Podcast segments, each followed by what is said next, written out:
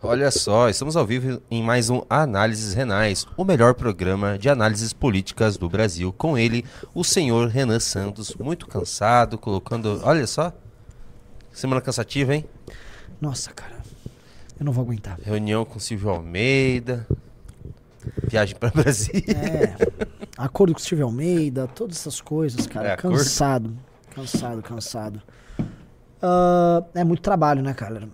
Eu me peguei ontem ah, ligando pra comandantes da coleta de assinatura do partido meia-noite, meia-noite e meia. Né, enchendo o saco da galera. É, porque depois que termina os trabalhos do MBL, eu vou pra casa eu tenho que ficar ajudando nas coisas da missão. Então, cara, meia-noite, meia-noite e meia. Fui dormir uma hora e alguma coisa. Com o cérebro. Então não dá pro cérebro descansar. Então, isso afeta a qualidade do- das lives. Claramente afeta a qualidade. Porque lives tem que estar com o, cab- ah, o cérebro descansado. Né? Você tá com cheio de energia. Então o raciocínio ele, ele não fica linear. Você não consegue emendar aquelas frases longas com raciocínios muito bons. Você perde desempenho. É claríssimo que ó, essa estafa faz desempenho cair. Mas, né, a gente tem que trabalhar, né? Quer saber quais são as pautas hoje? Por favor. Nós iremos falar sobre Lula. Lula está derretendo, Ana Santos. Também falaremos um pouco sobre Dino. Falaremos sobre o Bolsonaro e a sua viagem para a Argentina. Falaremos sobre a Globo. O que, o que, que a Globo aprontou novamente? E claro, não tem como deixar, a gente precisa responder ataques. Sério que a galera não para de atacar a gente? Não para de atacar a gente. Tô exausto, não aguento mais responder essas Dessa vez foi pessoas. um super ataque. então vamos lá. Ah, Quer falar, quer fazer? cara, mano, ó, ponto fraco é a criptopica.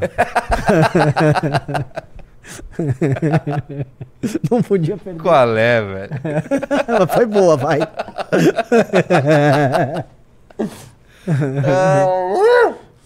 Oi. Foi boa essa, cara. Você vê que assim, a gente tá cansado, mas, aí, mas a, a- assim, a criatividade ainda persiste. Perde audiência, mas não perde, não perde a piada. É. Então é isso, galera. Por favor, deem like na live para essa live chegar a mais pessoas. E antes de você começar, só queria falar aqui, não tenho câmera hoje, minha câmera queimou. E só queria falar que fico muito feliz com Baldur's Gate ter ganho o jogo do ano. Não achei que seria, achei que ia ser o Alan Wake. Muito bom ver um jogo de RPG ganhando de vários outros jogos importantíssimos no mercado e é isso aí. Parabéns Baldur's Gate 3 pelo jogo do ano. Uhum. E aí, o que, que você acha, Renan Santos? Parabéns ao Baldur's Gate aí, grande, grande vitória do Sr. Baldur. Baldur é uma cidade. Ah, é? É Baldur's Gate a cidade. Entendi, entendi, entendi. Ó, já entrou uma pessoa no clube, lembrando que chegaram a Valete, chegou a Valete. Isso aqui Chegou? é lindo demais, né? Chegou, isso aqui é lindo demais. Abre aí, deixa eu Olha ver. isso aqui. Eu vou abrir então no meu artigo aqui, ó. Que trata dos problemas dessa direita que se chama Entre o Profeta e o Marqueteiro. É isso? Ó, o Sandro Rocha! É, é o Sandro Rocha lindaço aqui. Caramba! Aqui, ó, lindíssimo. Gatíssimo, Sandro Rocha. Tá? Esse artigo é a continuação do meu artigo na outra edição da revista Valete. Pega a azul e a vermelha pra mim, por favor. Fecha essa camisa. Hã? Ah, eu Você vou já tá cansado. É sexta-feira. É gigolô. Ah, então tira o terno, já que não, é não, não. Vai ter blazer. Ah. É gigolô. Se não for gigolô, Jiu-Jitsu, eu não vou me aguentar. Não, quando você olha que, que isso aqui é uma coisa colecionável, né? E você olha essas três coisas juntas, vem um orgulho, cara. Nossa senhora. É muito bom, cara. É muito bom. É muito bom ofenderam a Valete hoje, viu? Hã? Hoje ofenderam a Valete. Como assim? Teve uma super ofensa a Valete. Ah, vixe. Cuidado. É, faz outra piada aí, vai, vai, manda outra. Não, não, eu, vou ficar só na criptopica, porque. é. Criptopica é foda. Então vamos lá, tem alguma coisa que você queira falar antes da gente começar? Aquilo que eu gostaria de falar antes de começar, tá? Primeiro, boa tarde, meus amigos. Quero falar da missão, tá? Eu não posso, por pedido aí do nosso jurídico, eu não posso ficar falando tanto e pedindo coisas da missão aqui na live, tá? Mas eu posso relatar pra vocês como é que tá indo, pra afinal de contas, é, a missão foi construída com pessoas do Movimento Brasil Livre, né? São duas instituições diferentes tal, mas que tem no seu grupo de fundadores as mesmas pessoas. É, a coisa tá fluindo, sabe? A coisa tá andando, a gente tá tendo um desempenho bom. Tamo, temos muitas lideranças ao redor do Brasil. E eu queria fazer aqui uma homenagem a essas pessoas, tá? Eu queria homenagear. É, eu liguei ontem à noite para Era meia-noite, meia-noite 15, meia-noite e meia, para várias lideranças. Liguei pro Pradines, que trabalha em Recife, liguei pro Pedrinho em Fortaleza, liguei pro Noleto em Goiás, uh, liguei pro Bertolucci, o Bertolucci não atendeu uh, em, no Paraná, falei hoje com ele. Liguei pro pro Esdras no Rio Grande do Sul. E o que eu digo é o seguinte, sabe? A gente tem um time que é fogo, cara, é muito bom. Muito bom, muito bom. O método que foi criado é muito bom.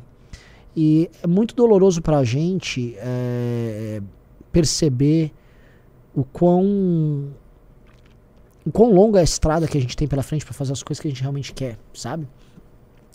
É, porque isso vai consumir boa parte da nossa juventude, boa parte dos nossos melhores anos.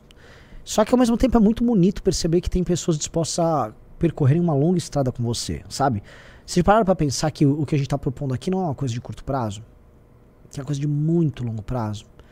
E a gente comemora cada pequena vitória. Tipo, cada quando surge uma valete nova, eu venho aqui e comemoro. Olha, essa capa tá linda. Pô, que legal, tem um artigo novo, tá. Porque a gente vai comemorando as pequenas vitórias. Porque se você não comemorar as pequenas vitórias e tá só aguardando o horizonte final, você vai sofrer e as pessoas desistem no meio do caminho. A montagem de um partido, você imagina você precisa de 550 mil assinaturas praticamente, acho que é 547. Cara, aquele coletor que coletou 30 num dia, 50 num dia, ele às vezes não entende a dimensão do que significa aquelas 30, 50 assinaturas num dia, quando a gente está falando de 550 mil. A gente está falando em 11 mil vezes o trabalho dele. É repetir 11 mil vezes o que ele repetiu naquele dia. E aí a pessoa acha que é tipo uma coisa de formiguinha, que é um.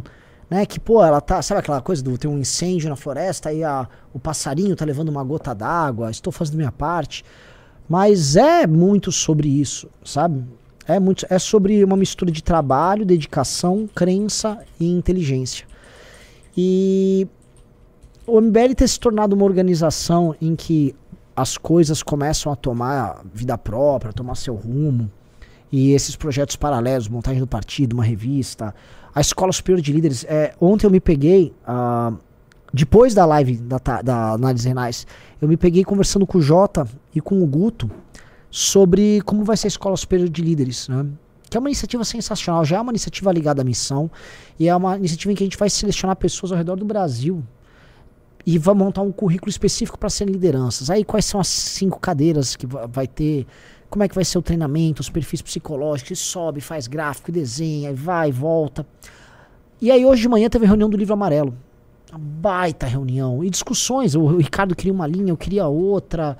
É, o pessoal sugeriu algo, outras pessoas. Ah, o modelo comercial, como fazer. Nossa, é tanta coisa, tanta coisa, tanta coisa. Mas todas elas andando. É, então é muito gratificante é, que tá dando para construir isso aí tá? Tanta coisa. É... E ao mesmo tempo, é, é, assim, dói um pouco assim que, putz, você é consumido pelo processo. Eu estou basicamente como pessoa consumida, estou muito cansado. Eu tô, não estou com papo de burnout, de nada, vocês sabem que eu não tenho essas frescuras, mas eu estou estafado já. Tô, mano, o cérebro tá, mano, frita, não tem a noite Sabe quando você começa a ficar impaciente? Você já teve isso? Já. Você tá tão cansado que a pessoa vem falar com você, você não quer ouvir, você começa a ficar violento até. Eu tava um pouco assim ontem à noite. Ah, ah tá, legal, tá, beleza. Quando você me liga, eu tenho sempre isso. Ah, obrigado, Júnior. Então, assim, é. É osso. É osso. Então, a gente tá nessa fase, e eu sei assim, não é que vai durar dois, três meses, né? A gente tá falando aí uns oito, nove meses. É muito, muito trabalho. Significa muito estafa meu desempenho na academia caiu, tá? Eu sou hoje um, é, vamos dizer, sabe, você puxa ferro, você acaba perdendo, você fala, pô, eu, você começa a entrar num estado de entropia. A canseira faz você se a canseira faz você se cansar é fogo, né? A canseira faz você perder seus hábitos. Porque aí você quer descansar mais, você ficar parado. Então isso é, é muito ruim. Então você tem que combater. Hoje eu fui pra academia, lutei lá na academia. Né? Amanhã vou de novo e domingo vou de novo. Pra tipo, não, ó, não vou entrar em entropia. Que aí você também começa a comer mal, você começa a comer besteira. Porque a canseira vai. Ela destrói o hábito. E o, e o hábito tem que vencer a canseira. Que aí você fica pronto para enfrentar tudo. Mas a gente tá nessa, né? E vamos conseguir vencer, tá? Queria trazer esse feedback. Ah, que fofo. Ah. Galera, vamos dar, mandem suas forças para o Renan através do like. Eu vou até fazer uma enquete aqui. Mandou as suas forças para o Renan através do like. Renan Santos, vamos começar então. Hum. Só deixa eu fazer a enquete para o pessoal lembrar do like. Pastor Sandro Rocha usa essa técnica, eu adorei. Já Qual? deu like na live? Ah, seguinte. Hum, vamos relembrar um pouco o passado? Quando houve o julgamento da suspeição do juiz Sérgio Moro, né, ex- ex-ministro da Justiça Sérgio Moro, que na verdade tornou inclusive Lula elegível. Eu vou lembrar que um dos eram sete, deixa eu ver, eram sete argumentos que eles usaram, né? Ó, são se- sete atuações parciais de Moro.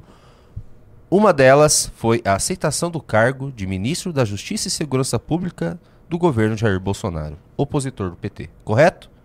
Uhum. Votaram pela suspeição Gilmar Mendes, ministro Ricardo Lewandowski, Nunes Marques. Ok, beleza?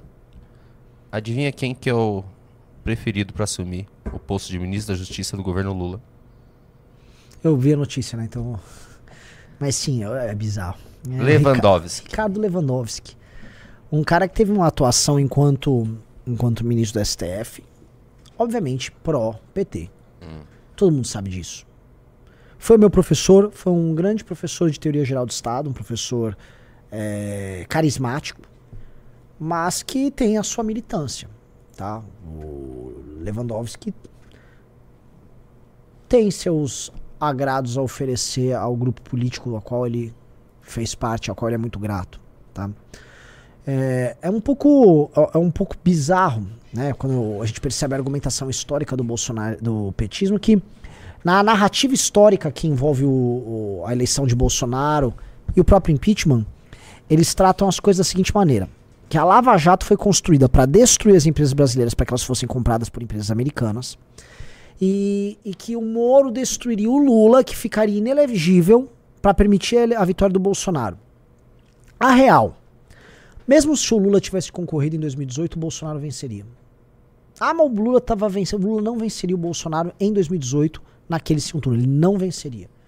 Seria uma eleição, inclusive caso o Lula estivesse presente, violenta.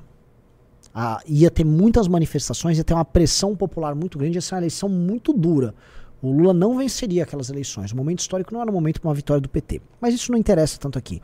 O Lula foi preso, e aí a história, como eles amarraram, é que o Moro, vamos dizer, beneficiou o Bolsonaro dessa maneira. Mas não parou aí.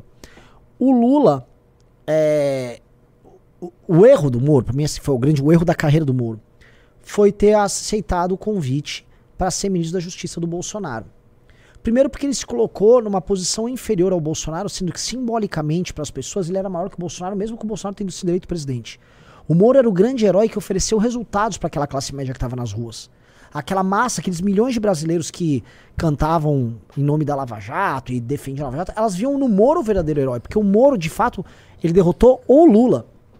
Ele era uma figura maior que o Bolsonaro e ele não tinha esse entendimento. Foi um erro dele, todo mundo comete erros na, na vida. E ele cometeu o erro de entrar no governo Bolsonaro como ministro. Não foi um ministro ruim. Os avanços que a gente teve eh, junto com a Polícia Federal no combate, especialmente a, a parte de tráfico, droga, entrada, receptação de drogas e tal, foi algo tocado por ele. É, mas ele acabou se tornando o alvo perfeito para que um acordo envolvendo o STF e Bolsonaro desse fim à Lava Jato, entregasse os instrumentos de, de combate à corrupção, especialmente COAF, etc., nas mãos do lado de lá.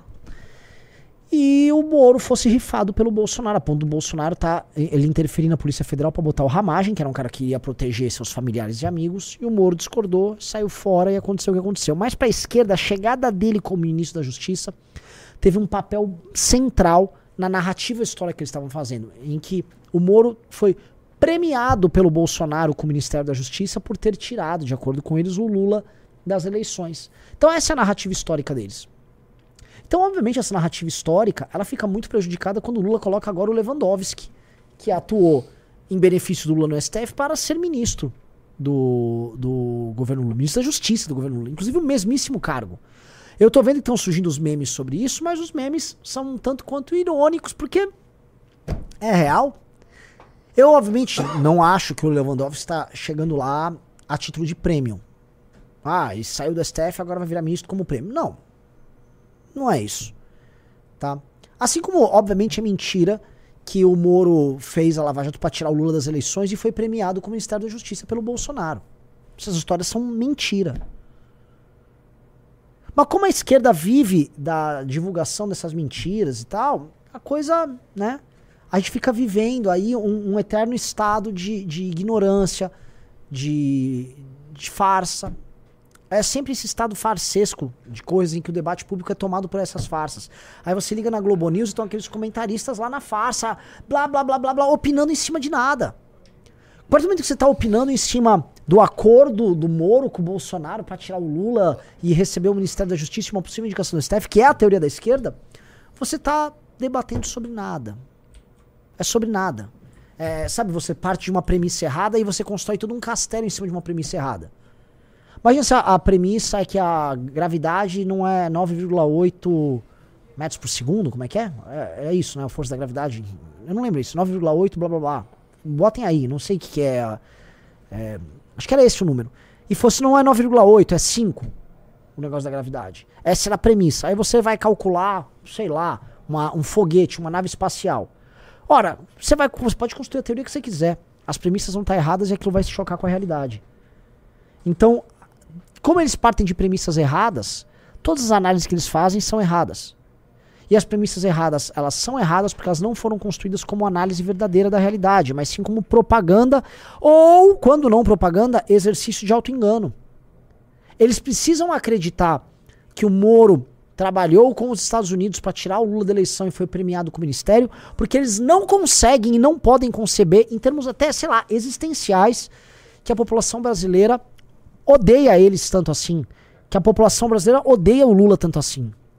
Ô, Junito, você tem que ver a qual câmera eu tô usando, né? Você me deixou na 1 quando tava falando pra 2. É que eu tô. Hoje eu vou fazer uma correção na câmera, por isso que eu fiz isso. Ah. Só continue falando que eu vou colocar é. em você. Ah, a Emily Viotti voltou, gravidade 9,8 metros por segundo. É, eu tava certo, era exatamente isso. Então, parte de premissas erradas você errou. E a esquerda parte dessas premissas. Então o assunto Moro para eles é um assunto central.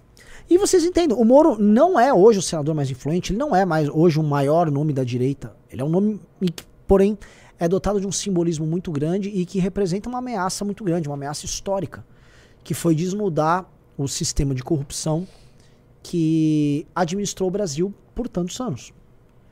Sim, as, a, a, a, corrupção era a base da política brasileira.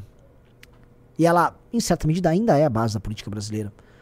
Só que aquilo foi exposto pela Lava Jato, exposto de uma maneira muito crua, muito absurda, com os números de bilhões, com as festas em outros países, com os dinheiros levados para fora, os paraísos fiscais, as contas na Suíça, todos os partidos políticos. A Lava Jato pegou tudo. E aí fica, a galera fica fingindo que não aconteceu aquilo. Eu achei muito interessante o fato do Alexandre de Moraes ter reconhecido que isso aconteceu, reconhecido a existência disso. No último entrevista dele, ele não negou que houve isso. Porque a gente vai pegar aí é, até talvez ministros do Supremo, que vão numa linha do tipo. Nada disso aconteceu. Eu já vi a petistas, a título até de honestidade aqui, falando: não, não, aconteceu corrupção, tá, mas a Lava Jato estava errada. Aí eles ficam fingindo que não rolou nada. Eu não, eu não gosto de tratar as coisas nesses termos, porque mesmo quando eu trato do processo político histórico ao qual nós fizemos parte, eu gosto de tratar em termos reais. Falar dos nossos erros, falar de como a gente não entendeu é, o bolsonarismo que estava nascendo, falar sobre a caixa de Pandora que foi aberta. Em certa medida, nessas duas edições da revista Valete, que eu trato da direita enquanto espetáculo, para mim são meus dois melhores artigos para Valete. É, eu já começo a abordar algo que eu falei numa entrevista para a Folha de São Paulo em 2019 sobre a meia-culpa do MBL. Então tinha uma meia-culpa do MBL em 2019. Só que aqui a gente começa a falar, tá, qual foi, o que, que é essa caixa de Pandora? E eu fui buscar um ferramental, inclusive teórico, no campo da esquerda para poder entender aquilo. O que, que era a caixa de Pandora? O que, que é a política como espetáculo? A política que não tem substância. A política como. A política, o espetáculo como fim em si mesmo, tendo a política, portanto, como um mero palco. Pô, isso foi um, né? Foi um, um, trampo de anos. Então a gente tem a capacidade de fazer essa autocrítica. A gente faz autocrítica meio que o tempo todo. Ó, oh, erramos em vir por aqui. Pô, esse caminho talvez é melhor. Eu comentei ontem como, olha, a gente bateu demais no Tarcísio, mas a gente teve humildade, ó. Tá, acho que ele vai ser um bom governador. O Guto teve uma reunião com ele, antes dele assumir, falou: esse cara não é o Bolsonaro. Esse cara é diferente. Pô, eu vou querer contribuir com o governo dele. Puta, Guto, a gente xingou o cara demais. Renan, confia. Uh, bom, vou falar o quê? O cara é bom mesmo, o Guto é bom. E o Guto acertou. A gente ficou com uma cara de tacho. Olha, nós fomos contra o Tarcísio. Hoje ele tá funcionando, então a gente erra. E a gente não tem problema de falar, pô, errei aqui ali e valeu a pena mudar a rota. Olha só a beleza da honestidade intelectual. Erramos ali, viu? O cara não era zoado. Não obstante, mudamos de rota rápido e estamos acertando. Vocês viverem os acertos, os erros conosco, é, diz muito, sabe? Sobre a relação que a gente tem com vocês que é aberta. Porque a galera na política fica se vendendo como super-herói e como, vamos dizer, entes ou figuras que não erram, né? Porque eles defendem ideias que são infalíveis. Eles têm que ficar próximos das ideias infalíveis o tempo todo e eles têm que distorcer a realidade quando a realidade não se encaixa à aplicação dessas ideias, em geral mal feitas que eles fazem, é, que falham em algum momento. Então, pô, a gente não quer ser isso. A gente quer falar, ó, falhamos aqui, acertamos ali, e é isso. E vocês convivem com isso, porque, veja, vocês confiam mais na gente por a gente tratar dos nossos erros abertamente com vocês. Eu acho isso é muito legal, Junito. Muito legal. A gente abrir o coração sobre os erros, fazer revisões e pedir o crédito. Ó, oh, cara, a gente errou tentando acertar aqui, tá? Mas a gente vai. A gente pode errar tentando acertar ali. Só que a gente também acerta muito. A gente, modéstia à parte, a gente acerta mais do que erra. Tá? O Lucas falou, MBL sempre demonstrando que é um partido antes mesmo de ter um. Exatamente. Tá? O MBL é um partido político. A missão é uma formalização de uma estrutura e uma forma de fazer política é, que encontrou corpo informal naquilo que a gente chama de MBL. O Lordzinho me detonou aqui, disse Renan fala muito e não diz nada. Pô, que pena, cara. Já que a gente entrou nessa parte de erros, já vamos passar direto então para a resposta aos, aos ataques que recebemos? Claro, podemos fazer. Que pode ser que se encaixe nessa linha. Muita gente acha que erramos, Renan Santos. E vamos ver o porquê agora. Coloque fone, por favor. O que, que é? Muita gente falou, ó, oh, não coloca aquele canal, é outro canal esse, Pô, galera. de novo esses malucos, velho. Eu não aguento mais ficar dando resposta pra maluco. Eu não aguento, cara. Ai, cara, não aguento mais. Então, que, que... É, é, por que, que a gente tem que ficar respondendo esses malucos sempre? A gente podia estar tá falando, fazendo análise, por exemplo, sobre a queda, de, a rejeição do Lula. Mas a gente vai falar da rejeição do Lula. Vamos, a gente então, vai falar. Então pronto. Vai... Então vamos responder rápido os maluquinhos. Vamos. Ontem eu me é peguei, gente... tipo assim, gastando um programa inteiro respondendo maluquice. Não é culpa sua, não. Porque a gente tem uma diretriz de não deixar ataques ficarem rolando em vão, né? E o cara rola e fica, mas. É ruim, é chato, né, é. Né, cara? Mas tudo bem. Vamos fazer o seguinte, vai ser bem rápido. O público já tá reclamando. Que o público parece que a gente não vira, vira chave. Mas é, é que a gente precisa responder. Então Se vamos responder responde, rápido. Eu vou ser é bem sucinto. Vamos vai. lá. É isso que a gente tá vendo. Aí a gente tem aqui, Satie, os prints que eu queria falar que o professor passou para jogar a bola para você. No meio, no meio da ditadura do Alexandre de Moraes, você tem ruído. Olha o ruído aí, ó. Esse ruído. Orlando Lima. Em outros tempos, Alexandre de Moraes seria o tipo ideal do homem de direita. Detém autoridade, age com autonomia, intelectualmente preparado, corajoso, moralmente correto e incorruptível. Hoje é visto como um ditador. Isso é consequência do conservadorismo pós-moderno.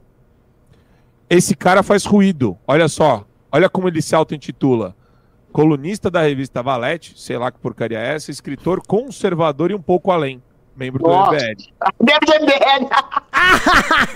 Alexandre Borges desse aí. É, é, da, da turma do Renan Santos. Revista Valente, Valete é da revista do MBL. É isso. É, ele acha que o Orlando tá jogando um ruído no que? Se for um ruído, uma dissonância na música burra da direita mainstream, esses ruídos são bem-vindos. Eu prefiro uma música do Sonic Youth cheia de ruído do que o pagodão do Superman ali, do parangolé desse cara aí, parangolé intelectual. Tá? Esse rapaz é um, um, bobalhão, tá? Por isso que eu tava falando daquela cripto alguma coisa, né? É, respondendo aqui, a análise que Orlando fez sobre Alexandre de Moraes, que, na verdade, ela é uma continuidade de uma discussão que Orlando tem com o Russo. E, se não me engano, o Russo vai ter um artigo para a revista Valete, então fico o convite ali pro Superman ler essa revista Valete, ó. Existe Futuro para a Direita, é a revista anterior, mas ela não vai estar tá nem nessa, que é a que está saindo agora para vocês, é a próxima. Que ele discute o seguinte: veja, a, a, a questão que o Orlando coloca também tem um tom de provocação. Não seria o Alexandre de Moraes o Bolsonaro que os bolsonaristas imaginam? Porque o Alexandre de Moraes, de fato, ele é um cara implacável, ele é intelectualmente preparado, ele teve um inimigo e ele foi para cima do inimigo com uma ferocidade que os bolsonaristas imaginavam que ele, Bolsonaro, teria para com seus inimigos. Mais do que bolsonaristas, que eu não vou ficar falando de bolsonarista aqui. Que os trumpistas imaginavam que o Trump fosse ter. Que os eleitores da Meloni na Itália imaginavam que ela teria. É, uma, é um misto de preparo intelectual, ser resoluto na sua tese e uma força em atacar isso. Isso aqui não é um elogio. Esse é o problema que essas pessoas têm. Isso não é um elogio às escolhas políticas que o Alexandre de Moraes fez ou a eventuais métodos. Porque nós somos críticos de métodos do Alexandre de Moraes como métodos do bolsonarismo nesse enfrentamento que eles tiveram, tá? Nós somos críticos, porque nós, nós não precisamos abraçar ninguém, então a gente aponta aqui e ali o erro. E ainda mostra o cenário para vocês. Nós não somos intelectualmente desonestos. Agora, o próprio bolsonarista esperava que o Bolsonaro fosse um Alexandre de Moraes. Eles achavam que eles seriam fortes como o Alexandre de Moraes é com eles. Eles achavam que o Bolsonaro era preparado de fazer xadrez 4D e eles tomaram o xadrez 4D do próprio Alexandre de Moraes. Eles imaginavam que o Bolsonaro sairia em algum momento das quatro linhas para implementar ele, Bolsonaro, a ditadura deles. Essa é a verdade inconveniente deles. E o que o Orlando aponta, e o artigo que o Russo está trabalhando, o Russo está trabalhando com Carl Schmitt e Alexandre de Moraes. Com uma tese antiga ali do Carl, do Carl Schmitt, começo do século XX, sobre, no fundo, o, o, a questão da autoridade, de onde vem a autoridade, como de vem a manutenção de uma determinada ordem e de onde vem a determinada autoridade. Como há esses regimes meio que. Como, como surge a excepcionalidade mediante a autoridade para responder a determinadas crises que é o que o Alexandre de Moraes fez. Isso foi uma coisa abordada pelo jurista Carl Schmitt. Já teve gente que levantou essa bola aqui antes no Brasil. Se não me engano, o Martin Vasques levantou já essa bola há um tempo atrás. A questão Carl Schmitt, Alexandre de Moraes. Essa discussão sobre Carl Schmitt e Alexandre de Moraes, eu ficaria muito feliz se esses caras estivessem debatendo. Isso é o que o Orlando e o Russo estão debatendo ali na revista Valete. O Orlando é um intelectual por si só. Orlando é um cara que no Brasil está trabalhando a tese do capitalismo woke, que está estudando isso a fundo, produzindo conhecimento a respeito disso, aqui na revista Valete. Cadê a, pega a da Valete Trans, tem, um, tem uma capa da Valete e tem uma edição inteira da Valete dedicada ao capitalismo woke, em que o, a, a perspectiva do Orlando, as pesquisas do Orlando estão discutidas, que é essa Valete aqui, uma Valete histórica, que mais, a segunda que mais vendeu em toda a nossa história. Então, o cara pega um print de um intelectual que tá fazendo uma discussão é, interessante ali e nem entende. E nem entende. Ele, tá, ele sabe o que ele quer falar? Que assim, que nós apoiamos o Alexandre de Moraes. É isso que ele quer falar. Que a gente é, tá do lado do Alexandre de Moraes. Por quê? Porque ele trabalha um, com esse tipo de raciocínio. É esse tipo de raciocínio. A análise que o Orlando falou tá muito distante de estar tá errada. Você pode discordar de um ponto aqui ou ali. Mas a análise dele enquanto o homem que a direita procura, os direitistas do mundo inteiro estão procurando pessoas com postura dele. No fundo, um, um, inglês que é um cara com a postura do Alexandre de Moraes para fazer sabe o quê? Para fechar a fronteira, para deportar os caras de lá. Bukele. Quando as pessoas não querem o Bukele, Bukele em certa medida não se parece com o Alexandre de Moraes? Prendeu o Bukele ele cruzou linhas, ele saiu das quatro linhas é. para enfrentar a questão da segurança pública. Só que o, o, um cara como Alexandre ainda tem um ponto. Ele é intelectualmente muito mais preparado que o Bukele. Ele, cê, peguem, por favor, a, as provas que ele passou na, na. Não sei, não, acho que não foi magistratura, não sei se foi Ministério Público. O Alexandre de Moraes é um cara intelectualmente muito preparado. Então ele tem um ponto. E o ponto que o, o, o Russo e o Orlando abordam ali, desculpa, não é um ponto pra like, pra meme que essa turma tá procurando, porque essa turma só quer ser espetáculo. Essa turma é espetáculo. Aí fica a dica, ó. Na Valete a gente aborda a direita. Quem esses caras são? Direito de espetáculo. Espetáculo como fim em si mesmo. O Orlando e o Russo não tratam disso. Eles estão fazendo uma discussão realmente honesta. que essa galera não tá pronta pra ter lá com eles essa discussão. Não tá. Aí vão querer cancelar. E aí eu vi que até militante nosso não entendeu o que tá sendo dito. Aí eu lamento, cara, porque você é um militante nosso que consome o nosso conteúdo, que lê as revistas, que entende o que tá sendo feito, sabe que o perfil do Orlando é um, que o do Russo também é, que são perfis diferentes, e que não entende o que tá sendo discutido, aí eu lamento. Vocês estão assinando à toa a revista.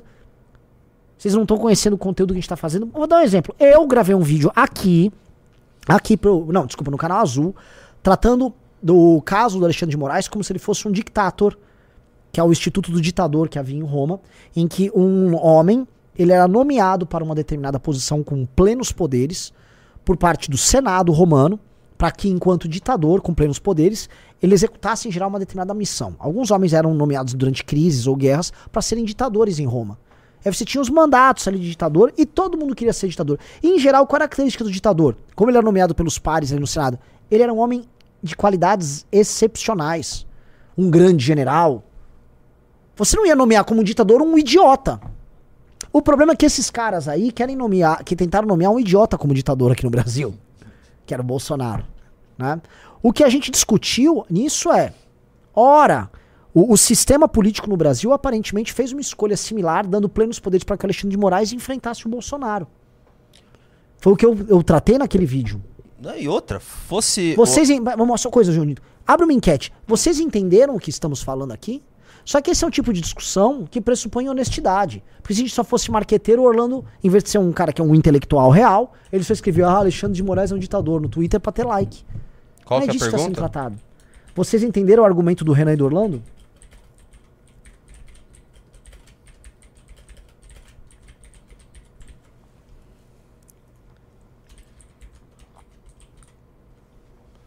Fosse o Lula tentando um golpe de Estado e o Alexandre Moraes fizesse as mesmíssimas coisas, ele estaria, nesse momento, sendo ovacionado como um herói pela direita brasileira. Ora, em certa medida, pro nosso lado, o Moro não foi um pouco isso? Veja, existem críticas pertinentes por parte eh, de juristas sobre alguns momentos que a Lava Jato passou um pouco do ponto e das inovações que a Lava Jato teve, inovações técnicas no campo de direito que permitiram que ela pegasse os corruptos. Em certa medida, o Moro não era o nosso Alexandre de Moraes? Um cara que era preparado, resoluto, incorruptível. As pessoas trataram o Moro como o nosso Alexandre de Moraes, do lado de cá. Ou ninguém quer pensar, ninguém quer só. O problema é que ninguém no nosso campo quer pensar, quer olhar a história, quer entender. Ninguém quer. A Exato. galera. Então a galera não quer entender a realidade, a galera quer fazer propagandinha. É só propagandinha idiota. Então é isso. 93% diz que entenderam. É, o Matheus Medeiros falou, cara, eu nem precisei da sua explicação, mas tem um povo aqui que precisa. Tem um povo, cara, porque a gente tá no Brasil, cara, e o conhecimento no Brasil, ele não é. não é disseminado. E outra coisa que me preocupa, Renan Santos, eu vi, ah, eu vou criticar o Orlando sim, porque eu não sou gado, não somos gado. Olha, não é nem questão de ser gado. No momento de ataque de um dos nossos, ainda mais um dos nossos intelectuais, galera, você não ajuda o inimigo a atacar no momento. Pensem bem nisso. Logo vai, vai começar a vir bastante cancelamento forte. Isso aí foi só um ataquezinho de bosta do Superman. E quando vir um cancelamento potente pra cima da gente, a, a gente vai ter. Nossos militantes vão ter essa postura? Sim, outra coisa. Quem tem um papel de promotor das nossas ideias, difusor das nossas ideias, são justamente candidatos, figuras públicas nossas. As figuras que estão mais no, no, no topo da- dessa torre ali, vamos colocar assim, que são os pe- pensadores especuladores, essas pessoas, elas vão fazer especulações que não têm teor propagandístico. Portanto, elas vão soar, às vezes, desconectadas do que você imagina que uma figura nossa tem que fazer. Mas, pô, vou dar um exemplo. Eu usei como ferramental para estudar o problema de, de imagem da direita, o problema da direita ser estética, meramente estética no Brasil. Tem um cara aqui, ó, tá na 2, né? Tem um cara que tá desenhado aqui. Esse cara é o Guy Debord, que é um pensador francês, cara, marxista do século XX. Eu usei, eu fui atrás da- do livro que eu li dele quando eu estava na faculdade, aí eu reli o livro e usei isso para estudar, porque o ferramental que ele tinha ia me ajudar. Já, se eu tô falando isso aqui pra um boba, bobalhão pegar e ah, ele usou o esquerdista pra. ele é esquerdista. É comunista. uga, uga, uga, uga. Entendeu? Agora, pô, a gente tem que estar livre pra poder fazer as nossas especulações, nossas pesquisas. Senão, como é que é? Como é que você vai buscar a verdade? E aí, só pra finalizar, alguém perguntou assim: ah, quer dizer que a gente não pode questionar? O próprio Davi Mendes fez uma resposta que eu achei muito, muito boa. Ele falou o seguinte: quem se junta aos canceladores na hora de um ataque é politicamente infantil. E é realmente, é infantil. Na hora que o Orlando tá sendo atacado, a gente ataca o Orlando. Depois vocês vão lá e conversam com o Orlando. Ele é muito acessível. Se você não concordou, não concordou, se você não entendeu, vai lá, manda uma mensagem, ele é bem acessível. Se ofender, porque ele é brabo, ele vai, ele, ele vai devolver na, na mesma moeda, viu? Ah, Ele é bem. é. Enfim. Prosseguindo, Renan Santos, ou quer falar mais alguma coisa? Ah, cara, não, desse assunto já foi. Nem, que- nem a gente tem que ficar pre- preso nesse assunto, que é um assunto bem besta, né? E eu acho o seguinte, cara, é, é, eu sugiro a eles, se eles acham que o Orlando falou besteira, lerem um artigo que vai sair na Valete de Janeiro, que tá sendo escrito pelo russo, e aí discutam o artigo, cara. Mandem, se quiserem fazer um debate intelectual escrito com eles lá, a gente pode até publicar na Valete. Escrito. Escrito. Conversem lá com o Orlando. Orlando tem. Não gostou do que o Orlando disse? Vá lá, coloque uma outra. Um, faça um contraponto. Acho que deve ter várias ah, maneiras de se contrapor a isso, de uma maneira legal. É, eu. Sem se xingar, eu não tô querendo xingar eles, não. Eu não quero xingar. O Adriz é um cara que tem uma sensibilidade interessante, não é um idiota. Não, longe de ser um idiota mesmo. O, o- o Superman é o Superman. É, esse realmente eu não. não é, o Adriz é um cara interessante, mas o É que a Superman- gente tenta. a- a- é, você falou ontem, né? Pô, a gente não queria ter que ficar atacando, se rebatendo, mas, pô, que saco, cara. Saco, é. Ah, enfim. O cara achando que descobriu alguma coisa. Ah, peguei. Renan Santos, Bora, manda. é, eu assisti um vídeo do La Globo muito bom. Eu vou colocar aqui o áudio, a gente não pode colocar o vídeo, porque a Globo gosta de derrubar manualmente os nossos programas quando eu coloco imagem. Eu vou colocar o áudio só. Pode Ah, ser? Só um negócio. O Arthur, disseram aqui que o Arthur falou que não tem promoção da Valete na minha live eu que obedeci. Eu não obedeço o Arthur, não. Arthur se falou, vai ter promoção. Todo mundo, quem tá no clube, ganha essa Valete com o nosso baralho da Valete, o kit. Vai chegar na tua casa, o kit maravilhoso. Já pro Natal. Outra coisa que eu já falei. Ah, importante, já que eu falei de intelectuais. Se você entendeu o que a gente está falando, se você quer trabalhar numa obra que é a construção do pensamento do MBL, da missão, você vai se inscrever em livroamarelo.com. O que, que é o livro? Entra no site do Amarelo pra gente mostrar ali. Livro, o que, que é o Livro Amarelo.com? Já tá, ó, as operações do Livro Amarelo oficialmente começaram hoje. Se você já se inscreveu, você vai começar a ser contatado. Especialmente se você tem já tem um currículo acadêmico e tal. Tá? A gente tá dando é, prioridade para quem tem tempo para trabalhar e quem já tem algum currículo interessante. Não só experiência em pesquisa, mas doutorados, mestrados e tal. Se quiser, põe na tela aí, Junito. O, o Tá site. na li- tela. Tá? Não, não tô. Ah, deixa eu ver se tá na tela. No site livroamarelo.com, tá? Esse se cadastra aqui. Você vai mostrar aí, vai lá pro cadastro. Aqui você coloca. Clica aí, cada- cadastra aqui. Você vai lá. E aqui você vai colocar o seu nome, tá? E-mail, telefone, sexo, cidade, estado, escolaridade, desce. Ah, você tá sem retorno? Por que você não avisou? É, escolaridade desce. A área de atuação profissional, experiência em gestão pública que você teve. Aí você manda o seu currículo Lattes aí em PDF. E aí clica aí, ó, esse, a, isso, a área que você quer atuar. Então você pode atuar em, ó, economia, saúde, segurança, cultura, infraestrutura, ciência e tecnologia, política externa, defesa, meio ambiente, revisão de texto, que vai ser importante pro final, estilística, reforma política, agro, justiça. Aí vai pra próxima tá? E quantas horas por semana você pode se dedicar. Se inscrevam nisso, tá? Porque agora vai começar, a gente já tá começando a selecionar. Hoje teve uma reunião grande de manhã sobre isso. E enquanto essa galera fica atacando a gente com besteira, a gente tá produzindo isso aqui, tá? Tá produzindo. Posso fa- fazer um comentário que vai nessa linha aí? Foi dito por Alain dos Santos ontem, junto com o Monark. Ah, não. O que que foi dito? Ele falou, pô, a direita brasileira, ele tá fazendo uma crítica à direita bolsonarista. Os caras não fazem base, eles não treinam. Tipo, quem que tá fazendo isso? Tudo que ele falou, é, não cria cultura, ele, ele citou. Partido ele não citou, mas o que a gente tá fazendo, a gente tá fazendo tudo o que eles queriam, Sim. que, que, que eles precisariam estar Sim, fazendo. o Alan sabe disso, gente. Ele o sabe. Alan é um homem do Olavo. E o Olavo tinha todas essas críticas, né? Mas o Olavo também não conseguiu construir isso. O ambiente que o Olavo construiu é um ambiente que não serviu para isso. Virou um ambiente de culto e perseguição e disputas internas horríveis. É, o nosso ambiente é um ambiente diferente. Então é isso. Vamos para a pauta? Bora. Vira a chave MBL. Bora, já virou. Vamos pro próximo tema aqui. Gastamos, cara, nem 20 minutos nesse tema. Vamos lá? Nós gastamos 17 minutos respondendo adversários. Agora a gente tá voltando. Não, a gente respondeu 5 minutinhos. É? Foi rapidinho. Bora. Isso aqui é uma entrevista na Globo, tá? Percepção das pessoas é que não tem dinheiro sobrando no bolso, Natal tá aí, fim de ano tá aí, as pessoas gastaram talvez o que tinham botando as contas em dia no tal do desenrola, algumas, outras estão com salário mais baixo do que esperavam. Então tem uma certa frustração. O governo está aí há um ano, achei que a minha vida ia ser aquela da picanha e da cerveja dos governos Lula e está demorando para isso acontecer. Acho que é um pouco essa frustração. E aí? Olha, primeiro assim, né? Ninguém deu um pito, né? Deu um choque lá. Calha a boca! O governo está muito bom. Ninguém deu um choque. Não serviram a cervejinha porque é o seguinte: há quanto tempo a gente está falando que aquilo que foi prometido, e eu sempre dou exemplo, rios de picanha e mel, tá? Há quanto tempo a gente falou, ó, oh, se não cair essa melhora nas condições materiais de vida do brasileiro rápido, a imagem do Lula vai começar a deteriorar pro próprio eleitor.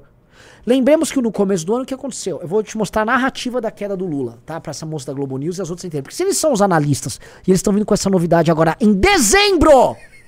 Dezembro, cacete! A gente tá em dezembro, a analista da Globo tá vindo com esse raciocínio complexo que a gente já tinha desenvolvido com muito mais complexidade em março. Na verdade, a gente já falou desde o começo do ano que esse era o problema do Lula, esse era o desafio do Lula. Né? Mas vamos lá, vamos lembrar. A questão toda do Lula foi o seguinte, ó. O Lula ganhou prometendo para os setores urbanos que ganham bem dele uma melhora de, de o fim do fascismo, para os setores urbanos uma melhora nas condições de vida e um barateamento nas condições de vida para que eles pudessem consumir mais, e para a galera mais pobre o mito do Lula que ia trazer, vamos dizer, bens materiais, comida, um churrasquinho no fim de semana, tá? Foi isso essa promessa. Ele ganhou.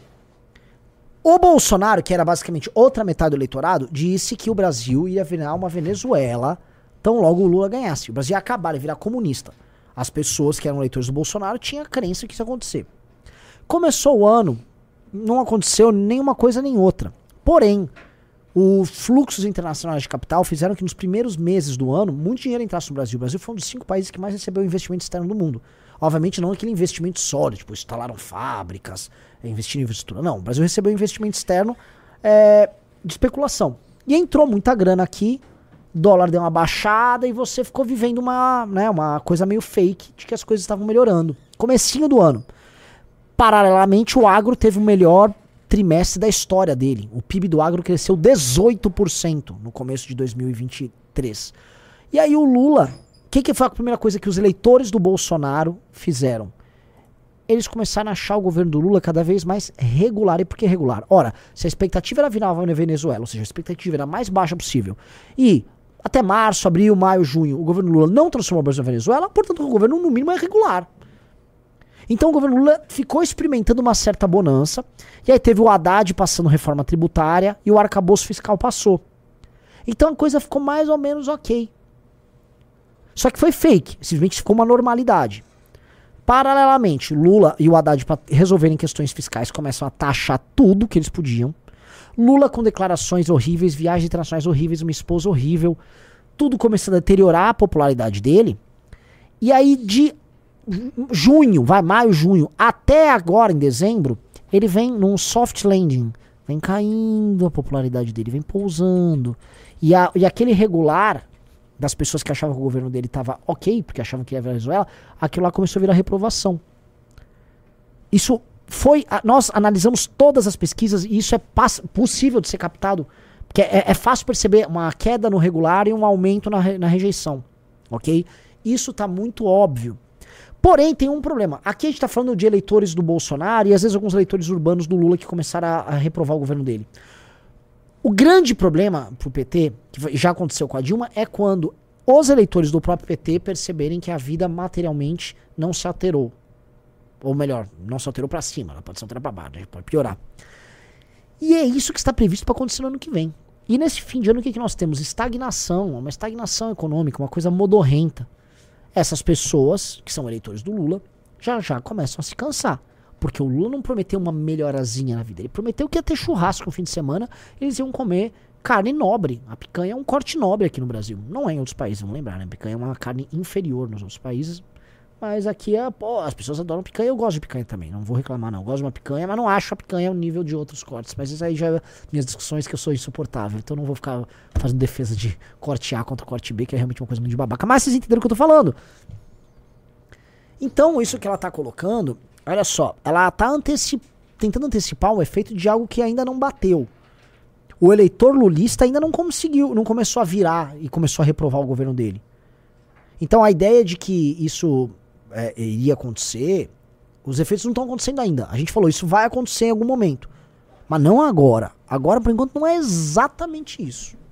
Não é exatamente isso. Vamos lá, Junito. Mas e sobre a análise dela que o povo não tá gastando porque. Foi no desenrola? Foi no desenrola, tá pagando as contas com o programa do governo. É outra babaquice. É outra babaquice. É, belíssima senhora. É. Pode tirar o fone. Quando eu faço sinal, Ah, é pra tirar o é fone? sempre pra tirar o fone, Tá. tá? Pra, pros cortes ficarem bonitinhos sem você com esse fone. Olha lá, deem like na live aí. Você com tá tri- muito cabeludo, cara. Tá, né? Tá crescendo. É, assim, vamos, deem like na live aí, pessoal. Estamos com quase 4 mil pessoas. Eu sei que hoje é sexta, a audiência costuma ser menor, mas likezinho pra. Vamos passar de 4, 400, 400. Tá, pá, vamos ganhar do Arthur, que é sempre bom ganhar do Arthur.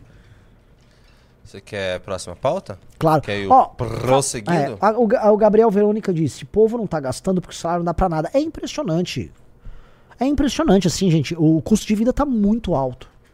Muito alto, muito alto. É, E no mercado no Brasil é uma luta. Já viram certos produtos que eu, eu- eu sempre consumi de forma exagerada? Eu sempre fui. Porque, mano, minha família é português, espanhol e italiano. Nossa, o Renan vai reclamar da difícil. Azeite. Azeite, não, pera, azeite é um produto que todos vocês consomem. Está difícil consumir azeite. Tá muito caro, você vai comprar qualquer azeite, é 50, 60 reais. Tô falando daqueles de garrafinha de vidro, um andorinha, não tô falando de azeite... Ah, Renan, eu vou dar uma dica pra você. Pra, que eu quero que você seja uma pessoa gostável. ah, Você não é uma pessoa pobre. eu não sou. Quando você reclama de preços Azeite. de coisas e, e- é, pega mal, assim. As Não pega. ficam, ah, ele é o- pô, o, o cara não consegue comprar às vezes leite, carne. Tá bom. Eu- você- Mas não é o meu caso. Não é o meu caso. Mas eu não tô falando, ai, é, os escargosos estão caros. Não tô falando isso. Azeite é um você produto... come sobremesa grega de 40 conto. Não, eu não como todo dia. Aquele dia eu, eu pedi um aqui porque eu fui num restaurante e recomendei. Não tem problema nenhum. Eu, eu não fiz voto de pobreza de nada, tá, Junito? Não faço. Eu recomendo. Se a pessoa não puder comprar, é uma pena. Olha que cuzão. Ah, é tri, mas, mas tô falando real. Ah, eu tô falando real. Vou ficar com um papinho furado? Eu não, tô, não fiz voto de pobreza pra nada aqui, não. Gostaria de ser muito rico, porque eu tenho gosto refinado. Olha, ia ser um perigo se eu tivesse Eu sei que dinheiro. você tem um gosto refinado. Entendeu? Eu seria. é, E outra coisa, vamos lá, o que é azeite, pessoal, mas é verdade. A- azeite, cara, azeite no- em- nos países do sul da Europa é igual vodka pra Rússia. É alimento. As pessoas, O- é um alimento. o tio Sam falou, Junita, todo mundo compra azeite, cara, presta atenção. É que o, o Renan começa com azeite, daqui a pouco, meu Deus, ó, meu- o meu molho de tomate da, da avó, como que é aquele molho de tomate lá? É, italiano? Não sei. Meso- Você fez uma... Não, não, era um, era um caldo de carne. Caldo um de brodo carne. de manso. Brodo de... Ai, meu caldo de carne... Caldo de carne brodo de manso tá muito caro. Ele vai sempre pra esse lado. Não, não fui pra esse lado, tô falando do azeite que é um produto que as pessoas Eu consomem. só alertei. Eu só alertei. Não precisa brigar comigo. ai, ai, ai. É que o Renan é meio playboyzinho, né, cara? Eu, eu gosto tanto dele. Eu não queria que ele, as pessoas vissem ele como um playboyzinho. Porra, mas assim, se tu comer azeite é coisa de playboy, a situação tá uma desgraça, cara. Tá, tá. É um óleo, é um óleo de uma fruta produzida assim, em grande quantidade Mas no norte com óleo da África. de soja, né? Todo mundo come co- misturado com óleo de soja. É muito triste, essas misturas que tem. Aliás, uma coisa, né? A, a desonestidade no Brasil é muito grande. Muitos restaurantes e padarias usam a garrafa de azeite e colocam óleo de soja dentro, óleo misturado. Cara, se o cara tá pra te servir na mesa te enganando, imagina o que tá escondido na cozinha. Imagina qual é a carne que eles te servem. Imagina a validade dos produtos. Se o cara tá te enganando no produto que tá na mesa, Aqui, ó. eu acho isso uma, uma assim, eu acho uma canalice. O cara. AT Filho Eu, falou. hoje em dia, Junito, só pra falar, Ah. eu, se eu vejo que eles fazem isso, eu levanto e vou embora. Porque eu acho isso um es- estelionato. É estelionato que fazem. Também fazem com ketchup. Um cara mantém lá um pote de ketchup da Heinz. Ah, você vai. pff, Vou jogar a Heinz aqui. Aí quando vê, é um ketchup de amido de milho, sépera, sei lá, um ketchup vagabundaço. Mas você, pô, mas por que você tá fazendo isso comigo? Porque você bota o ketchup que é. Não, quer enganar a galera, tem muito disso. O AT Filho falou, Junito, aqui em Marechal Cândido Rondon, que é a minha cidade, né? Nossa, minha cidade natal, usamos banha de porco. É, usa bastante banha de porco. Sim. Até no pão passa. Pô, cara, olha só, é, é, gordura, voltou a ser moda a gordura animal pra várias coisas. Né, Lá na Itália, isso eles chamam de lardo, né? É chique, um lardo, né? É uma gordura de porco. Uma gordura de porco, os caras cortam, às vezes eles deixam, eles salgam tal. Tem... Na, na Rússia e na. Cara, quando eu fui na Lituânia, você come uma torrada de pão preto, o cara passa uma, uma banha de porco por cima e você põe alguma coisinha ali, um picles, aí você come bem gostoso. Na Só- Rússia também eles têm maneira de comer gordura de porco, tomar vodka. Banha no pão é. ca- É, ela é costume. Lá, pra aquela região é costume usar banha de porco pra passar. Outra coisa, estão falando, ah, isso dá colesterol. Vamos lembrar um negócio, tá, galera? Ó, ó, prestem atenção. Colesterol aumenta a testosterona. A base da testosterona também é o colesterol. Uma das bases da testosterona é o colesterol. Então é isso. Parem com essa frescura aí contra colesterol.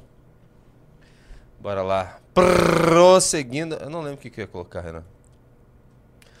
Tá, antes da gente ir pra próxima pauta, quer falar do Sérgio Moro e PT e PL contra o Sérgio Moro?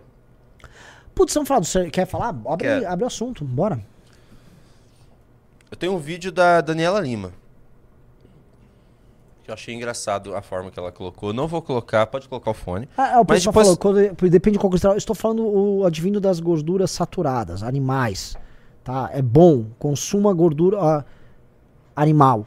Sem, não, não, não, não, se mate gordura animal, mas consuma. E não consuma esses óleos vagabundos, refinados que a gente consome. Renan Santos, eu, eu vou pedir pra você colocar o fone, mas assim que você. Assim que parar, eu queria que você tirasse o fone pra fazer a análise. Ó, só um negócio, a Bia falou, azeite tem que ser cru em saladas, por exemplo. Não, aquela história que o azeite faz mal, depois que esquenta é mentira. Vamos lá? Pode ir. Eu não vou colocar. Como que é, é Globo News? É pior ainda. Globo News é automático que cai. Só vou colocar o áudio.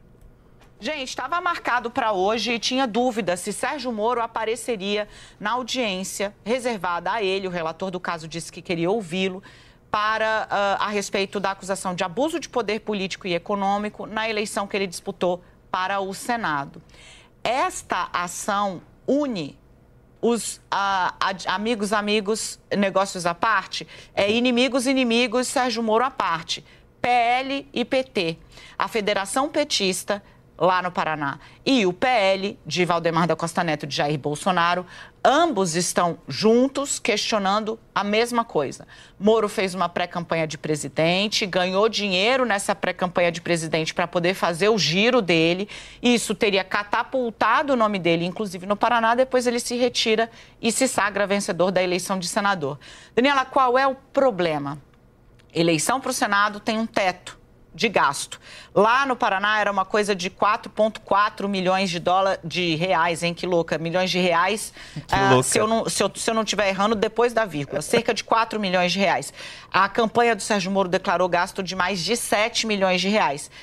É, declarou não, né? Teve um gasto de mais de 7 milhões de reais, porque a parte da pré-campanha presidencial, os dois, as duas, tanto PL quanto a Federação do PT argumentam, serviu para fazer propaganda para ele e ele deixou isso de fora para não infringir a lei. Estão lá pedindo o mandato de Sérgio Moro, querem caçar.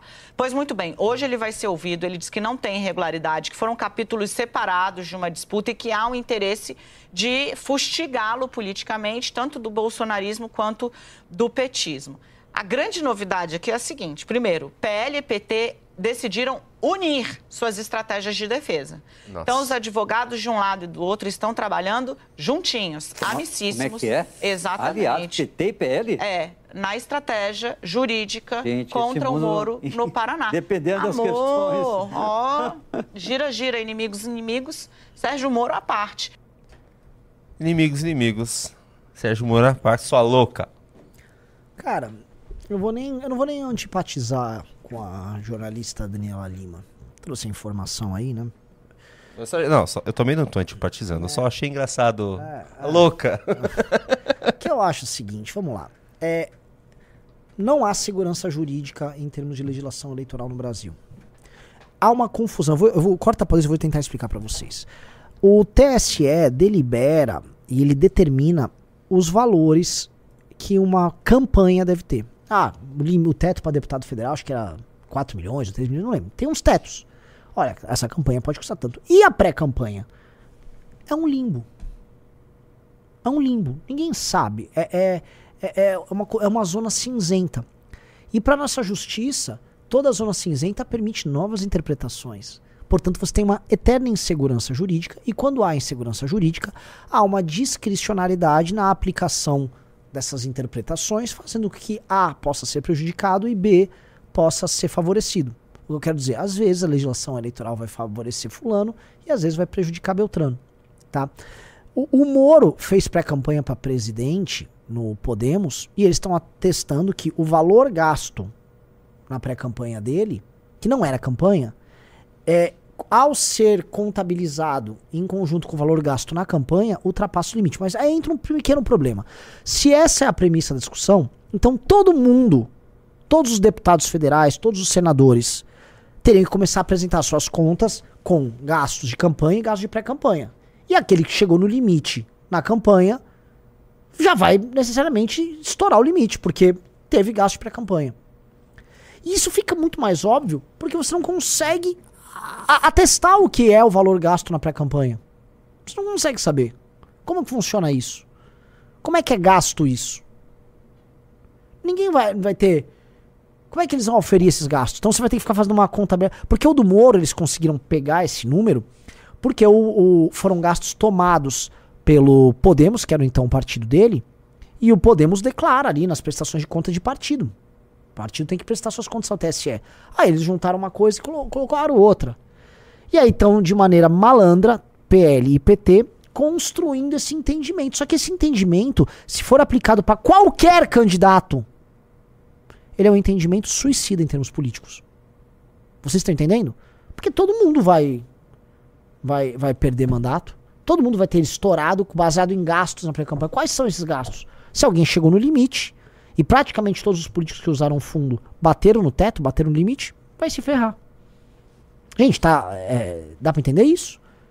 É, é, eles querem reinterpretar tudo. Aí você vai pra uma baita insegurança jurídica para a próxima eleição.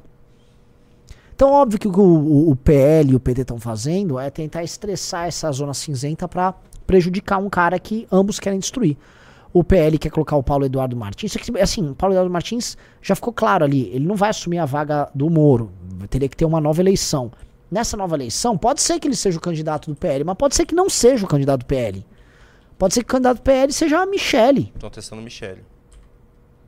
Pode ser que o Bolsonaro bote a mulher dele lá. De uma maneira muito bacana, né? A direita lá do, do Superman lá. Bota lá. Né? E o PT também quer lançar a Glaze. O PT também quer ferrar o Moro, quer reescrever a história. O PT tá cheio dos interesses, cheio das intenções. Eles se usem nessa hora. Minha solidariedade é o Sérgio Moro. Mas não sei se os caras vão ter sucesso nessa empreitada, não. Você Tá? acha que não? Não sei. Você acha que ele pode se salvar? Sempre tem chance. Eu acho que, assim, assim, o que eu sei de bastidores é que já não é tão óbvia a queda do Moro nesse sentido. Como davam. Muito obrigado por ter tirado o fone. Mas tudo bem, agora você já vai ficar com esse fone que a gente vai fazer um outro react. Não, pera, só um negócio, tô bem chateado com vocês. Pô, eu tô fazendo promoção da Valete, o Arthur vendeu cinco clubes aqui, eu só vendi dois. Deixa eu ganhar dele, tô todo esforçado aqui. Vamos lá, galera. Lembrando que hoje tem MBL News, eu e Arthur, aquele MBL News especial. É? Então eu acho que eu vou fazer também. Brincadeira, não vou. Bora. não. Deus me livre. É, você viu esse vídeo aqui já? Ah, esse vídeo me dá muita raiva, cara. Então você já viu. Eu prefiro não ver. Mas vamos pra- ver. O público tem que ver. Eu, eu- assim, eu- isso me faz mal. Bom? E aí, bom? Tranquilo? Tranquilo. Então, não, eu sou da assistência social e batalha de circuito de benefício. A gente queria pedir para você para se retirar e a gente tem todo o apoio aí que precisar, entendeu? veículo, de tudo que você precisar aí, para dar apoio, a gente está à disposição que você precisar aí, viu? Precisa levar suas Suas coisas, coisas, seus tem carro, tem tudo aí. Pode tá? estar à vontade. Porque tá bom? aqui foi feita a negociação aí, Está sendo feita uma ocupação de terra. ocupação, Né? e aí E a gente- vocês têm até as 8 horas. A gente vai dar toda a, a- a acessibilidade para vocês. Apoio. Tá bom? Isso aí eu, eu entendi. Aí deixa eu só entender aqui. Parte de gado, essas coisas. Não, A gente não vai mexer. Pois é, mas não tem como nós tirar. Não, não Agora, né? Não, é só vocês mesmos. Vocês não a gente não vai né? mexer nessas coisas aí não, pode mexer. A gente só quer que vocês sim, vocês quanto esse tem de aí? Não, isso não. Não vem o caso, tá? Isso, isso não é. Não, não Mas é aí- problema nosso. Mas, mas a gente também não vai mexer com isso aí não, viu? Gado, É só isso, tipo. Tipo, aqui nós somos dois que mexem no boi. Por exemplo, nós dois não pode ficar Não. Para tirar o gado. Aí quem tiraria o gado? Depois. Vai ter que deixar do jeito que tá. A terra foi ocupada. Foi ocupada. E a única coisa que a gente está pedindo agora, nesse momento, né, é que vocês se retirem do espaço porque está ocupado. Entende? Aí é questão de gado, de terra, isso já não, Eu posso. não compete mais a pausa aí, vocês. Cara, eu não vou aguentar ver até o fim. Eu não vou aguentar ver até o fim. O correto era meter tiro nessas pessoas todas. Vamos falar em bom português. O correto era meter tiro em todas essas pessoas. Percebam o cinismo e a fala mansa deles. A coisa mais asquerosa é a, é a fala mansa com que eles basicamente estupram o direito à propriedade, estupram as condições de vida daquele senhor, estupram o meio de subsistência dele com uma fala mansa. Olha, eu sou da assistência social, eu vou te dar uma, uma carreta para te levar embora daqui. Não, não, seu gado você não vai poder levar, que ela tá ocupada. O correto era passar fogo em todos eles. Fogo. Gafanhotos, uma praga. Gente infernal. O co- o- é- é- esse, é o, esse é o moral a se fazer. Aquilo não é gente. A- a- aqueles seres com aquela fala mansa são seres demoníacos, são seres de uma perversidade. Porque ao você usar uma fala mansa para abusar outra pessoa, o grau de perversidade. Tente imaginar. Os piores psicopatas são aqueles que não, não alteram sua emoção enquanto praticam a maldade. Eram esses aí. Eles não estavam se comportando como um bárbaro, um invasor, violento. Eles estavam como psicopatas, expressando uma falsa empatia enquanto destruíam a vida daquele sujeito. A gente tem que se mobilizar. Onde é- foi que isso aconteceu? Vamos ir atrás? Temos que ir atrás. Vamos ir Eu vou atrás. entrar em contato com a Confederação da Agricultura. Onde foi que isso aconteceu? Essa história, ela é assustadora. Ela desperta instintos muito primitivos, cara. Muito primitivos. O correto a se fazer com essas pessoas é aquilo que eu falei. Pessoas, né? Como é que vai funcionar? Que país é esse? Que pa- Esse país não há, não há como. Esse país precisa de uma guerra. Essa é a verdade. Eu vi o Costenaro comentando lá. Até é legal pegar o último vídeo. O Costenaro soltou outro vídeo hoje. Polêmico. O que o Costenaro propõe é uma guerra. É guerra contra o crime. O MST tem que ter uma guerra contra o MST. Essas pessoas, né? Precisam ir pra cadeia. Vai, vamos falar dentro da lei. Precisam ser presas. E muito presas por muito tempo. Muito bem presas. Tá? E se reagirem, elas que sofram as consequências. Que isso, cara? Que isso? Esse país precisa de uma guerra, essa é a real. E a nossa guerra é interna. Pra, que, ó, pra quem é, se sentir escandalizado com o que o Renan, falou, o Renan Santos falou, num país sério como os Estados Unidos, E, o que, que aconteceria se o pessoal. passa- o É, o produtor, ele passava fogo em todo mundo. Tum, tum, tum, tum, tum, tum. Acabou. Imagina. Esse é um país sério. Esse é um país Esse é um sério. país sério. Esse é um país sério. Vamos falar outro país sério? Você acha que na China isso ia acontecer? Nossa senhora. Você acha que na China isso ia acontecer? Falar um país comunista. É... Cada uma. E outra, era um grande latifundiário aquele senhor, com terras improdutivas. É um pequeno produtor. Como a gente mostrou lá na Bahia, que nós somos na Bahia. Né? O Arthur tava lá, os inimigos públicos foram lá. Eram pequenos produtores que tomaram, tiveram suas propriedades tomadas. Por bandidos. Aquelas pessoas ali eram bandidos. Só bandidos. O Brasil precisa de uma guerra, cara. Um enfrentamento real aos seus problemas. E a gente não enfrenta os nossos problemas. Tá? A gente empurra com a barriga os problemas. Você quer ver o vídeo do Costanaro? Bora. alguém apanhando e sendo roubado por esse pivete, eu vou chegar dando a voadora no filho da. p***. Aqui é legítima defesa de terceiros. Após a sociedade se revoltar e arrebentar os bandidos, a mídia e os políticos de esquerda estão se pronunciando para combater a violência no Rio de Janeiro. Mas você acha que finalmente vão lutar contra a criminalidade para te defender? É óbvio que não. O Rio de Janeiro precisa entrar em guerra contra a criminalidade. Estão chamando de racistas quem quer punir os bandidos. Esse cara é racista? Vocês vão ver a merda pra cima de vocês, pô. Até roubar mulher aí, trabalhador aí, roubando os coroa aí, ó. Estão falando que só a polícia pode fazer algo.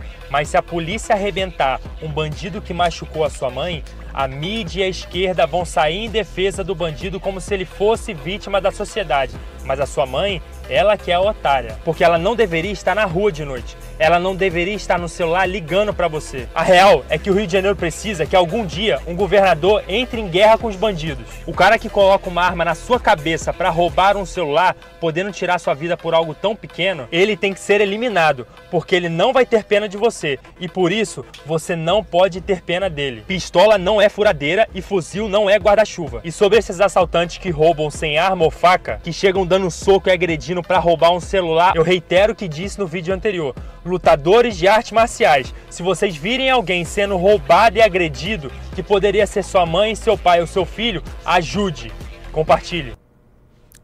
Ele falou alguma coisa de errado? O Costenaro falou alguma coisa de errado? Vamos lembrar, na, há uma semana atrás, uma mulher foi assaltada sozinha por um bando de vagabundos canalhas. Tomaram o celular, bateram na mulher e aí um idoso, homem, foi lá defender ela e ele foi surrado por esses caras. Agora a imprensa tá, é tortura, bababá, porque a galera se juntou, brancos, pardos, negros, tá? Sociedade brasileira, e deram uma surra em vários desses caras. Aí agora tem a preocupação com os direitos humanos do ladrão.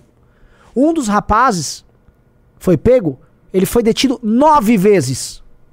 Nove vezes. Mas não tá em cana. Ora, tem algo de muito doentio, algo de muito podre no sistema penal brasileiro, no nosso Código de Processo Penal, nos nossos procedimentos, na nossa polícia, especialmente a civil, que faz o que não aconteça. E a gente já falou, tem problemas, assim, nós tentamos tratar isso no Congresso. O Kim é especialista nisso, tem o Lúcio Andreotti, que manja demais, trabalha no gabinete do Kim, é policial civil. O inquérito no Brasil é uma coisa que não funciona. A polícia no Brasil, coitada, a parte investigativa não anda. E as leis são horríveis. O Código de Processo Penal é horrível. Então ninguém fica preso. E toda vez que você quer alterar, vão se juntar as ONGs de extrema esquerda, todos os políticos de extrema esquerda e a imprensa, este bando de intelectual que tá agora, ah, é tortura. Ah, vai defender o cara que mete arma na cabeça das pessoas, foi detido nove vezes e tá solto. Não, tô preocupado com os direitos humanos. Honestamente, é guerra, meus amigos. Quando é guerra, entenda o negócio, quando é guerra, no, o cara não vai ser detido. Você tem que ter, ó, nós, nós, a sociedade brasileira, exigimos uma guerra contra o crime. E o crime inclui do MST ao bandidinho. Queremos ordem, queremos paz para trabalhar. Nós ganhamos pouco, nossa produtividade é baixa, nossa vida é uma desgraça. Tudo tá caro. E aí você anda na rua ainda tem um monte de gente roubando, qual é? E aí o Estado brasileiro não, não fala sobre isso, porque os caras têm helicópteros, seguranças, vivem gostoso. Aí vão reclamar que? O Costenaro tá pistola lá no Rio de Janeiro? Se você reclamar disso, você é um psicopata e você tem a fala mansa e sonsa, que é igual daquele pessoal do MST ou igual dos jornalistas que ficam na Globo News falando besteira. É guerra! Nós estamos montando um partido que chama Missão. Missão. Se quer paz, como é que é? Se prepara pra guerra. É isso, vamos lá. Prossiga aí. Então tira o fone. Não, fica com o fone. Vamos entrar no mesmo assunto agora, é um outro.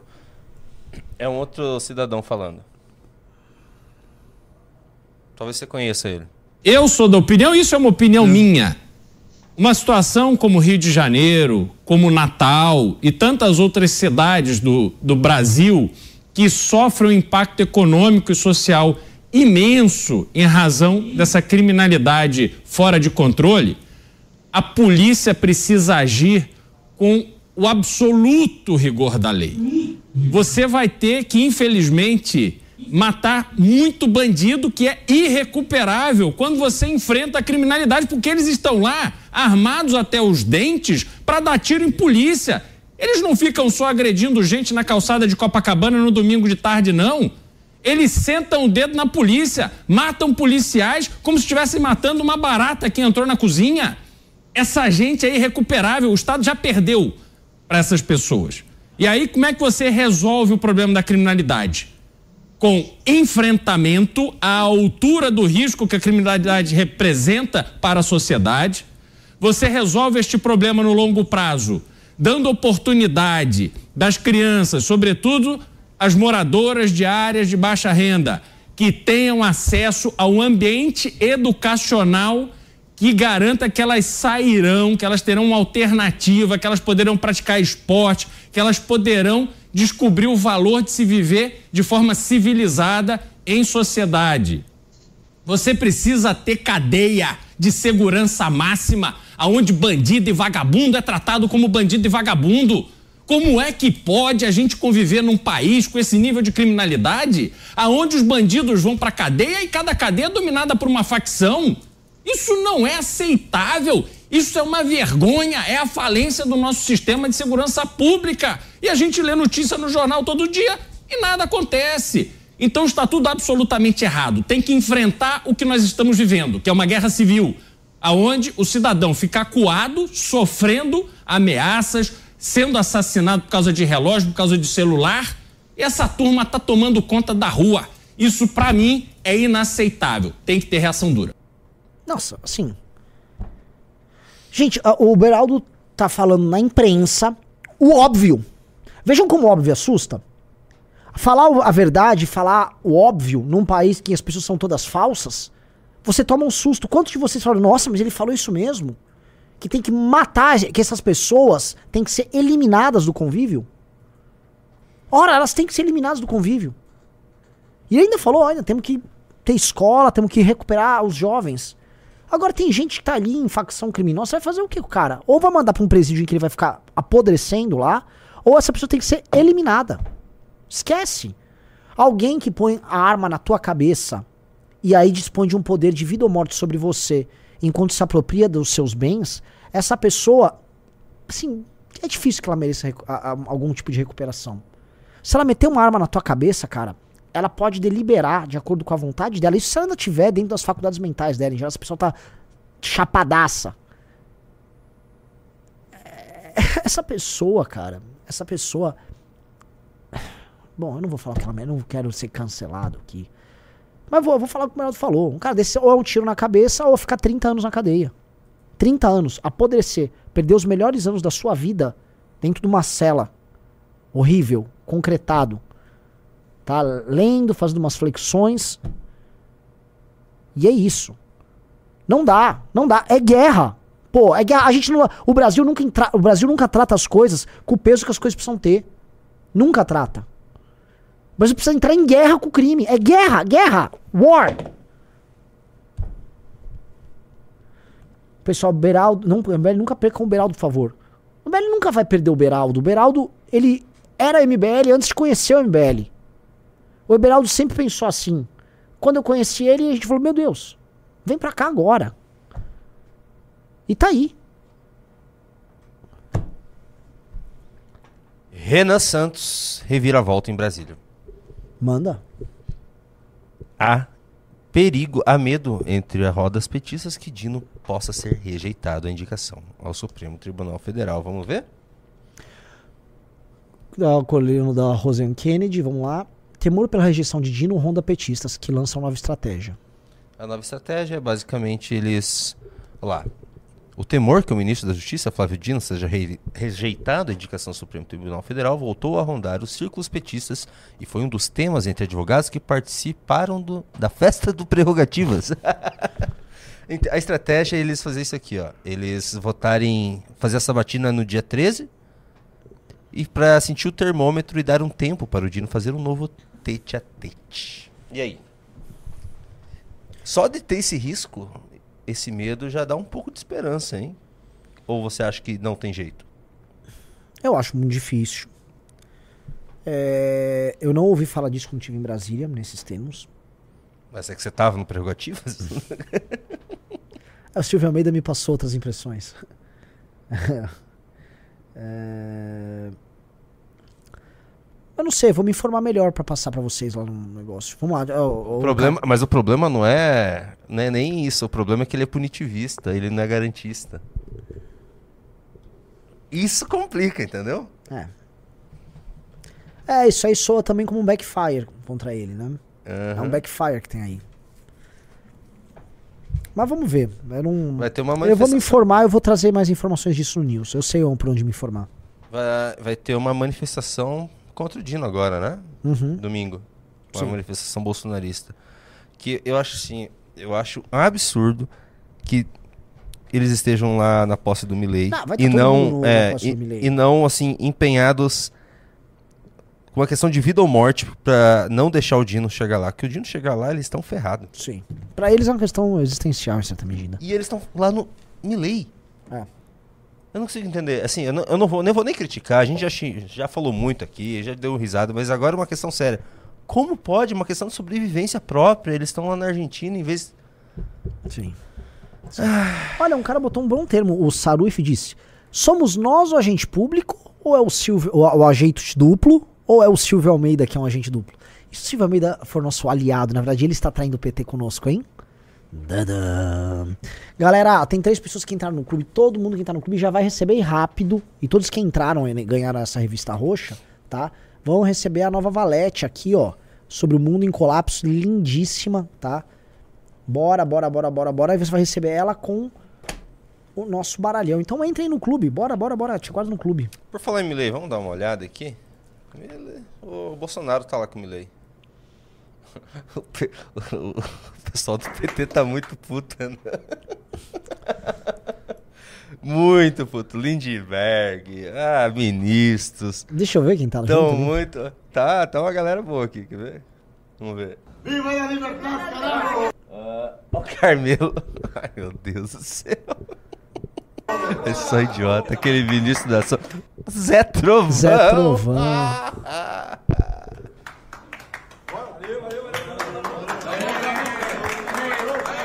vi aqui, esses advogados. Jorge Garten. Eduardo. Valdemar. Não sei quem é. Não sei quem é. Não sei quem é. Reconheceu?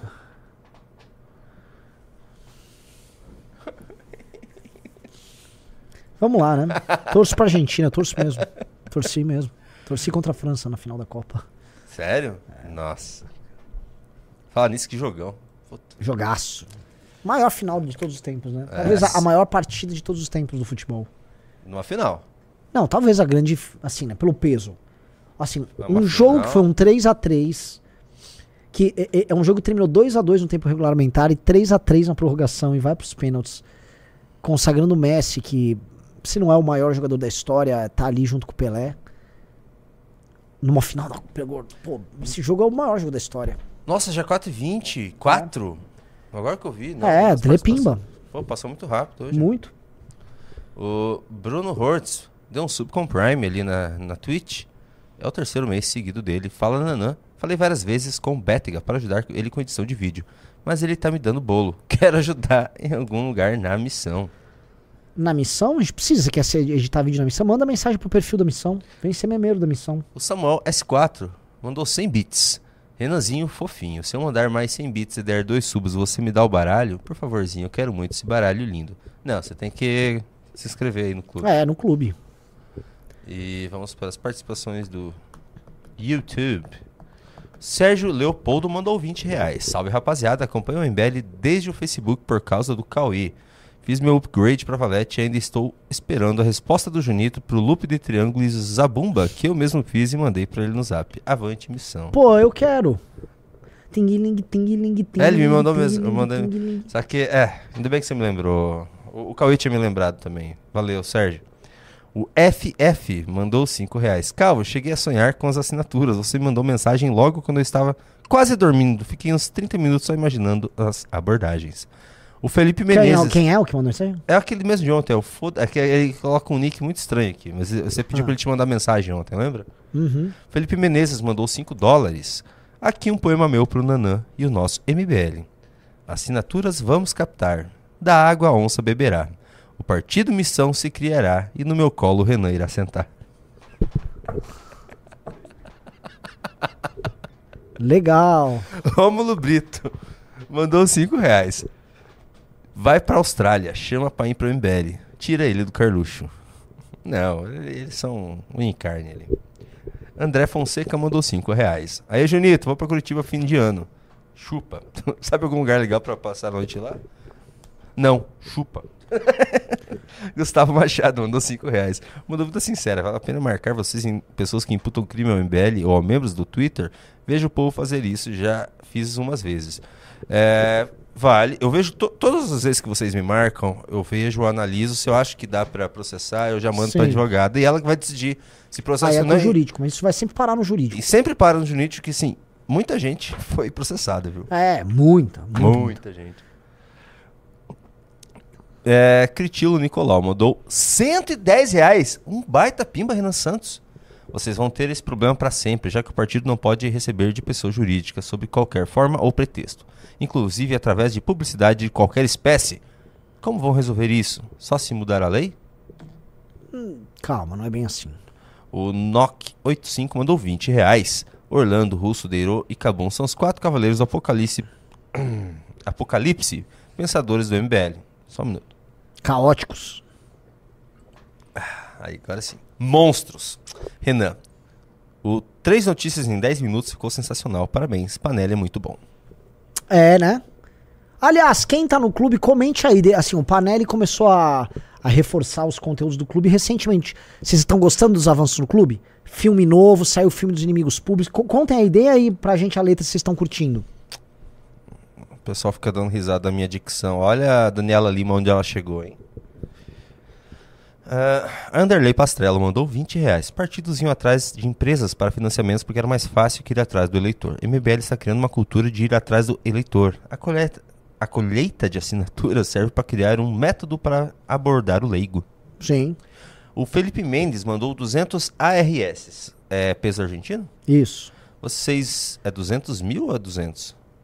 Vocês viram a entrevista do Bolsonaro aqui na Argentina? Tá no canal Rádio Mitre. Intancável essa entrevista. O cara vem da imagem do Paladino da Liberdade. Só consegui ver 11 minutos. Eu não pretendo ver, não. Lucas Souza mandou 10 reais. Junito, você também concorda que os republicanos têm mau gosto para desenhar bandeira? Vídeo que fizeram com a bandeira da China, Imperial e do México. Hashtag Ave Império. Na, a bandeira, por exemplo, da Espanha republicana que tentaram que é fazer China. horrível. China- Horrível. China Imperial. Eu gosto da a- a bandeira brasileira Imperial. A bandeira brasileira imperial é bonita, não é brilhante, é bonita. Eu acho ali. é Nossa, que eu acho que o verde e amarelo realmente não, não vai, não, não me pega. É, é- é- é estranho, parece um desenho de uma criança. Deixa eu ver. Deixa eu colocar Põe pra todo tela. mundo ver. O talento especial hoje aqui, meu Deus. Eu não posso forçar ele, se eu forçar ele a live cai. Linda? Você acha não tem nada É, de achei- criança? achei, achei Era esse o. o, o, É melhor que a bandeira? de hoje, óbvio. Nossa, não, pelo amor de Deus, bandeiras mais lindas que tem. Nossa, Renan. Pô, sensacional. Muito bonita. Eu gosto da nossa. Eu vou falar, a bandeira de hoje que eu considero a mais bonita é a espanhola. A com o brasão. Bota, põe a bandeira da Espanha, a que tem o brasão. É. Nossa. É, é- é- é muito bonita, É bonita mesmo. Nossa senhora. né? Põe na tela, bota na É, tela. realmente. A bandeira brasileira eu vou, vou jogar braba, ela é feia. A bandeira brasileira é feia. A bandeira brasileira republicana é bem feia. A República é horrível. Põe aí, põe aí da Espanha, vamos ver. Tô colocando uma que tá em qualidade Linda, boa. linda, linda, linda, linda. Essa. Linda. Linda demais. Linda, linda, linda demais. E a bandeira do. do a bandeira imperial russa? Eu acho ela muito bonita também.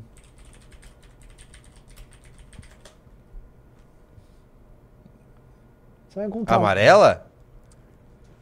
Encontrar. Nossa! Eu acho a, a bandeira imperial russa muito bonita. Põe aí na tela. Deixa eu achar em HD. Tô- só achei em qualidade ruim até agora. Mas o pessoal vai, vai entender.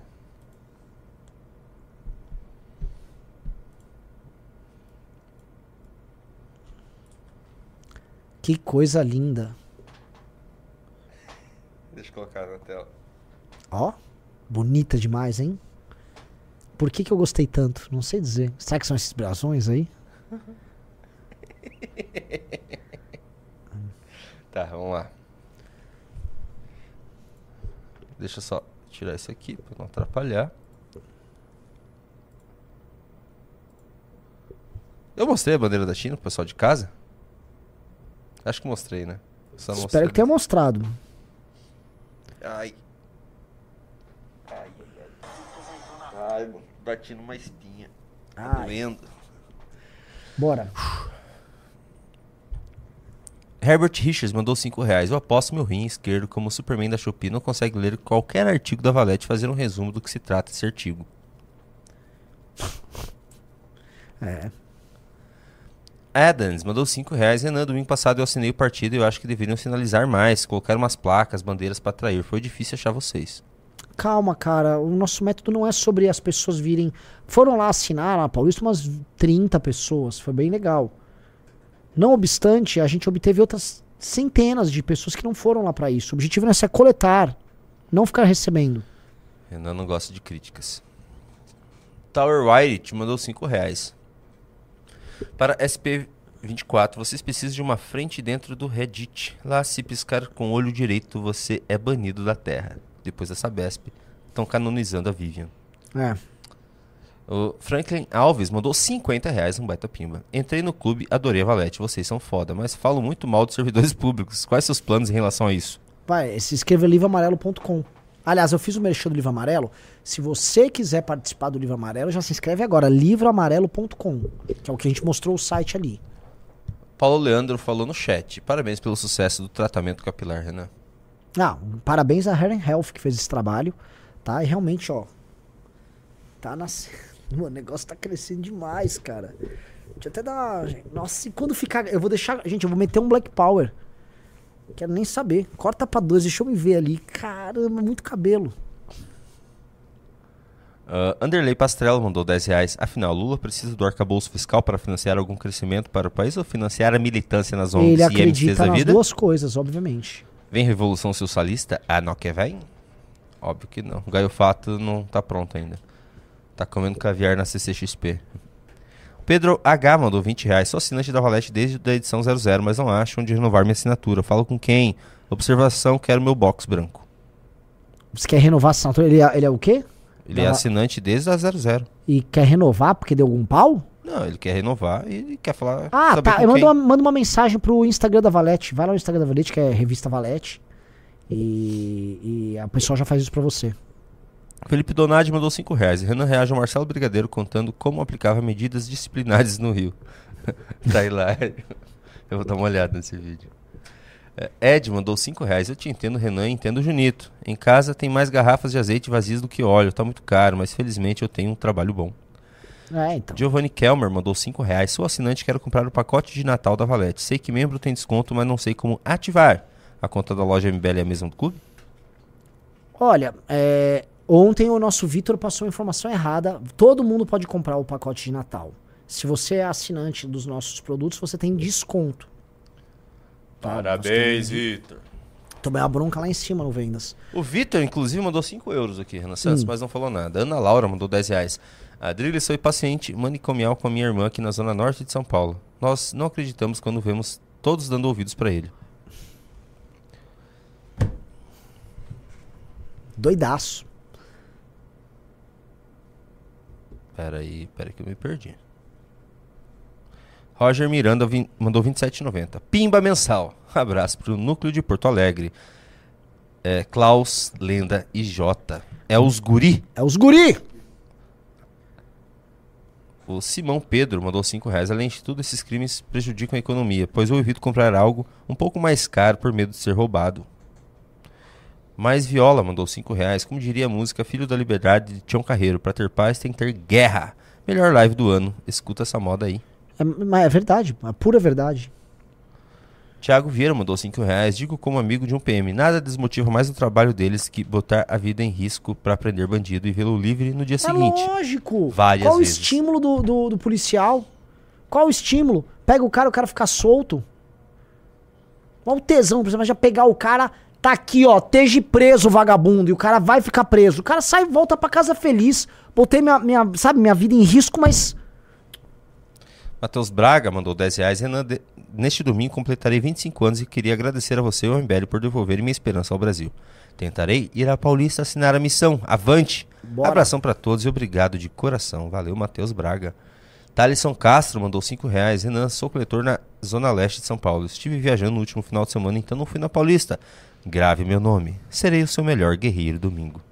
Ó. Ele manda mais 5 reais. Gostei. Saber que você está trabalhando dá mais ânimo para coletar. Estou com vocês até o fim, apesar de CLT. Acredito nas palavras do Congresso, serei notado. muito bom. É isso aí, Renan Santos. Encerramos as participações. Meus amigos, muito obrigado a todos que participaram. Foi um belíssimo programa. Pera aí. obrigado a todos que entraram no clube. Tem mais um que você precisa responder, que é do Samuel. Ele mandou. é, Samuel S4, ele mandou 145 bits. Renan, convence meu pai que vocês não vão roubar os dados do cartão de crédito dele. Eu ia entrar, na- eu ia entrar hoje, mas não. Ele não confia de eu usar. Senhor pai do Samuel. Samuel. Nós vamos roubar os seus dados do cartão. Assina aí! Valeu, galera! Brincadeira, rapidinho. Óbvio que não, né, cara? Pelo amor de Deus. É, nem, nem que a gente quisesse. Imagina uma instituição nossa com milhares de usuários estamos roubando dados. Isso é um horror, cara. Pelo amor de Deus. Valeu, galera. Valeu. Fui.